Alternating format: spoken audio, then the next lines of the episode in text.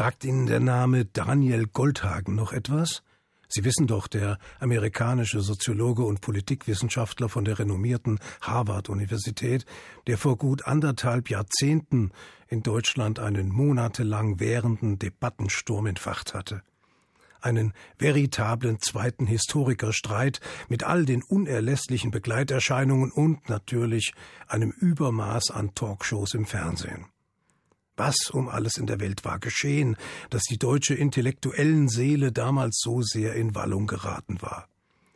Es ging um Goldhagens Buch Hitlers willige Vollstrecker, in dem versucht wurde, eine Antwort auf die Frage zu geben, wie der Holocaust, das entsetzlichste aller Menschheitsverbrechen, geschehen konnte und warum gerade in Deutschland. Der Frage, was das Wesen der Deutschen eigentlich von anderen Nationen unterscheide und wie man als Jude in diesem Land empfindet, ist nun ein anderer amerikanischer Autor nachgegangen. Nicht mit dem wissenschaftlichen Hintergrund Goldhagens, sondern journalistisch, mitunter spaßig und mit amerikanischer Offenheit. Tuvia Tennenbohm, Schriftsteller und Theatermacher aus New York, hat sein Buch in der deutschen Übersetzung allein unter Deutschen genannt. Im englischen Original heißt es I sleep in Hitler's room, was zum frisch, frechen und gespielt harmlosen Inhalt sicher eher passt. Tennenbohm hat gewiss nicht Goldhagens Mediensturm entfacht, doch ein Stürmchen hat er schon zu Wege gebracht. Und wie bei Goldhagen ist es nicht der Inhalt allein, der zum Thema der Berichterstattung wurde, sondern der Umstand, dass dieser Inhalt von einem amerikanischen Juden geschrieben wurde. Selbst die ansonsten eher unverdächtige Süddeutsche mochte sich eine Autorenbeschreibung der besonderen Art nicht verkneifen, die da lautete Der Jude Tennenbohm. Und damit auch klar wird, was gemeint ist, fügt die große liberale Tageszeitung aus München an anderer Stelle hinzu ein hysterischer Jude. Tennenbohm selbst können derlei Zeitungsartikel eigentlich nur im Nachhinein bestätigt haben. Denn das ist es, was er als seine Erfahrung einer Rundreise quer durch Deutschland beschreibt.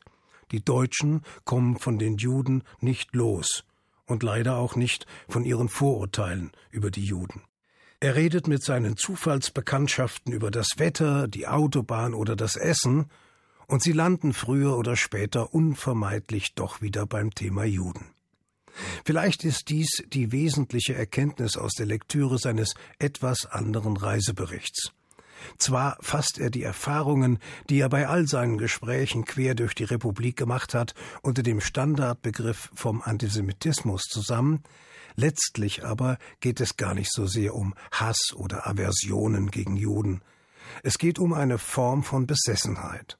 So wie es Dieter Graumann in der Rückschau auf die unsägliche Beschneidungsdebatte festgestellt und wie es der scharfzüngige Henrik Broder beschrieben hat. Antisemitismus klingt nach Auschwitz und Holocaust. Besessenheit hat dagegen etwas Manisches an sich, ist eher ein medizinischer Befund als eine vorsätzliche Festlegung auf ein Verhalten. Nur mit dieser Besessenheit kann vieles erklärt werden, das auf den ersten Blick sinnlos erscheint. Das kann vielleicht nachvollziehen, wer objektiv an die Einstellung vieler Deutscher gegenüber Juden herangeht. Immer gab es, neben der fundamentalen Feindseligkeit, sehr eigene Auslöser für Ablehnung, die über das Normalmaß gegenüber Minderheiten im Allgemeinen hinausgehen. In früheren Zeiten dienten dazu in bemerkenswert funktionierender Weise die Standards der christlichen Kirchen mit jahrhundertelang praktizierten religiösen Diffamierungen gegen die jüdische Minderheit. Gegen Ende des 19. Jahrhunderts und vor allem in der Kaiserzeit entstand ein politischer Antisemitismus, der letztlich den Boden für all das Schreckliche bereitete, das mit der Machtergreifung der Nazis über die Juden und über die Welt kam. Als schließlich am 27. Januar 1945 die Tore des Vernichtungslagers Auschwitz von der Roten Armee aufgebrochen wurden, offenbarte sich der gesamten Welt alsbald der unmäßige Schrecken, der in mörderischer Präzision in Deutschland entstanden und zur Maxime einer nie dagewesenen Vernichtungspolitik entwickelt worden war. Dieser 27. Januar, der nur beispielhaft für all die anderen Konzentrationslager steht, in denen im deutschen Namen Millionen von Juden in teuflischer Präzision getötet und industriell ausgeweidet wurden. Haare, Zähne, Knochen und Haut. Aus allem wussten die Bürokraten des Todes noch Gewinn für ihre Volksgemeinschaft zu ziehen. Nachdem das dritte deutsche Reich in Trümmern lag, niedergerungen von Millionen alliierter Soldaten, konnte nichts mehr sein, wie es einmal war. Nicht mehr? Auch nicht die Gedanken? Nun in die Köpfe hineinsehen konnte und kann niemand.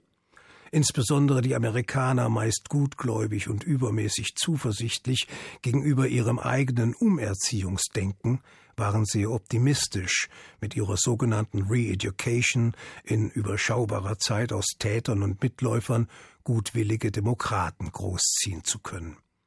Und deshalb verbot es sich vor allem anderen fortan mit negativem Unterton das Wort Jude auszusprechen. Was nicht heißt, dass es urplötzlich keinen Antisemitismus mehr gegeben hätte. Erstens gab und gibt es ihn überall, nicht bloß in Deutschland. Und zweitens war er während der Nazizeit mit einer solch unaufhörlichen Gehirnwäsche in die Köpfe eines jeden Einzelnen injiziert worden, dass allenfalls sehr anhaltende und beharrliche Gegenmaßnahmen dazu führen konnten, das Gedankengift allmählich zu neutralisieren. Dies wurde freilich dadurch erleichtert, dass der Gegenstand des bis vor kurzem noch staatlich subventionierten Hasses nahezu verschwunden war weil die Nazis unter den Juden Europas solcher Art vernichtend gewütet hatten, dass eben kaum mehr Juden vorhanden waren. Und es wurde unterstützt durch die Medien, die unter der Kontrolle der Alliierten eine völlig neue Rolle zu spielen begann, die Rolle verantwortlich fühlender Helfer einer Erziehung hin zu demokratischem Bewusstsein.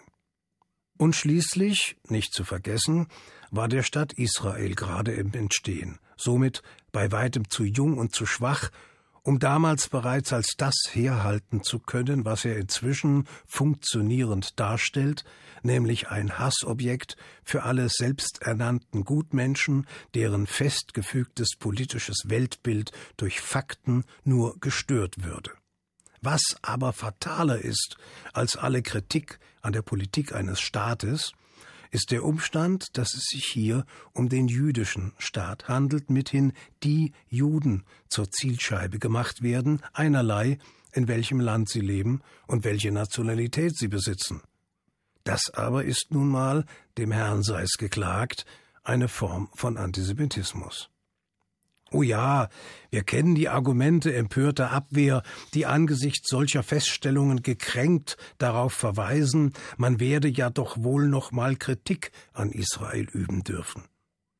Kritik ohne sogleich des Antisemitismus verdächtigt zu werden. Selbstverständlich und keine Frage.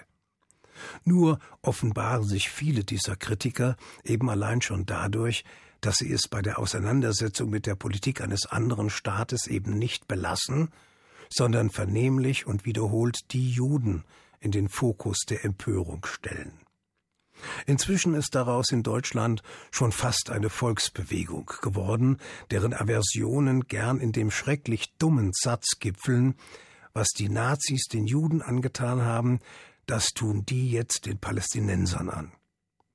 Abgesehen davon, dass es KZs, Gaskammern und Krematorien in Israel, im Gazastreifen oder im Westjordanland meines Wissens nicht gibt, ist diese Aussage aus einem anderen Grund sehr aufschlussreich.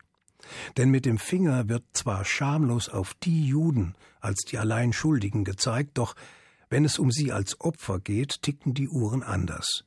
Dann waren die Täter eben nicht die Deutschen, sondern nur noch die Nazis. Diese feinsinnige Differenzierung ist keineswegs neu. Und wenn Sie, meine Zuhörerinnen und Zuhörer, in drei Wochen vielleicht an einer Gedenkveranstaltung zum 27. Januar teilnehmen sollten, hören Sie mal bitte genau hin. Da wird weniger von den Deutschen die Rede sein, aber sehr viel von den Nazis, damit mal wieder klargestellt wird, wo Schuld und Verantwortung abgeliefert werden können. Auch derlei sensible Unterscheidungen zählen zu den Erfahrungen, die der reisende Amerikaner Tuvia Tenenbohm in seinem Erlebnisbericht über Deutschland schildert. Was nicht weiter schlimm wäre, wenn es sich um die Verirrung Einzelner handeln würde, aber tatsächlich wohnen diesem Denken schon Anzeichen kollektiver Überzeugung inne, und da wird es dann eben doch auffällig. Niemand kann dazu gezwungen werden, sich eines Ereignisses zu erinnern, das zur Geschichte seines Volkes und seiner Nation gehört. Niemand kann gezwungen werden, sich klug zu lesen, um die Menge seiner abgesonderten Albernheiten zu begrenzen. Ich möchte nur eben auch nicht, dass die Anständigen sich schlecht fühlen müssen, nur weil sie sich der Erinnerung stellen und sich eben nicht verweigern.